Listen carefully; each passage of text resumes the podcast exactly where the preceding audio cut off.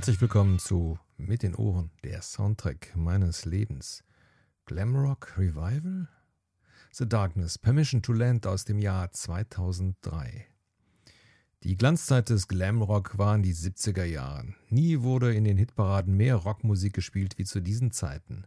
The Sweet, Slate, T-Rex, Mozzo Huplo und viele andere rockten sich mit harten Riffs, Make-up, Glitter und Spandexhosen durch die Charts.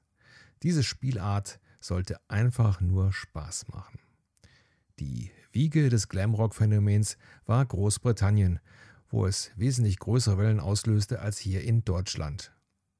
Von daher ist es kein Wunder, dass im Jahr 2003 The Darkness mit Permission to Land offene Türen einrannte. Die Zeit war reif.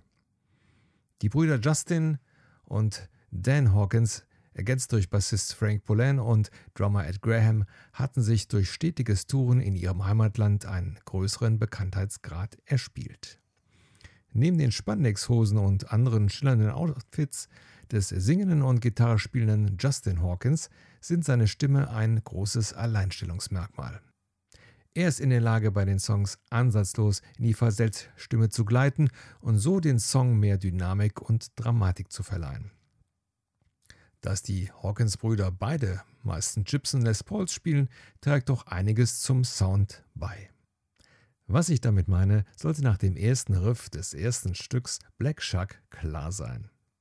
Auch zeigt das Stück gut, zu was Justin Hawkins stimmlich in der Lage ist.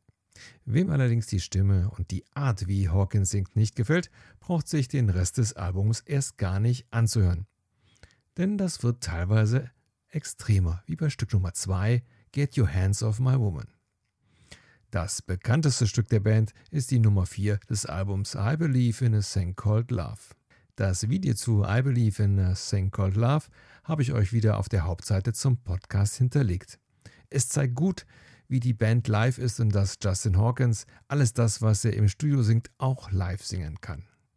Eventuell bemerkt der ein oder andere auf dem Album leichte Parallelen mit Queen, zum Beispiel beim Gesang, was dann mit dem zweiten Album noch deutlicher wird. Aber das ist kein Wunder, Justin Hawkins ist ein Queen-Fan. Meine Meinung zum Album? Die Sache mit dem Zufallsgenerator hat mir hier ein Album beschert, was wieder richtig Spaß macht. Keine egomanen Griffbrettdudeleien, sondern knackige Riffs, homogene Songs, denen Justin Hawkins mit seiner Stimme das gewisse Extra gibt. Das macht Spaß beim Hören. Was will man mehr?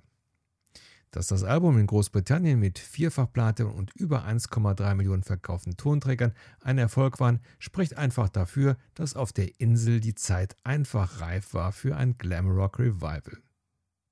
Da die Band nicht nur in Großbritannien, sondern auch in Europa viel tourte, unter anderem mit Metallica, schwappte die Glamrock-Welle auch nach Europa und verkaufte das Album hier eine Million Mal und selbst in Amerika gab es eine goldene Schallplatte für 700.000 verkaufte Einheiten. Besser kann ein Debütalbum einer Band, die ein eigentlich totgeglaubtes Genre bedient, nicht laufen. Der Spotify-Player mit dem Album steht auf der Seite zum Podcast bereit und wer das Album nicht kennt, reinhören. Macht wirklich Spaß, besonders wenn man es nach 17 Jahren das erste Mal wiederhört. Spielzeit des Albums 38 Minuten und 17 Sekunden bei 10 Stücken. Für die nächste Folge hat der Zufallsgenerator ausgesucht Dio, Holy Diver. Also, seid gespannt. Bis zum nächsten Mal.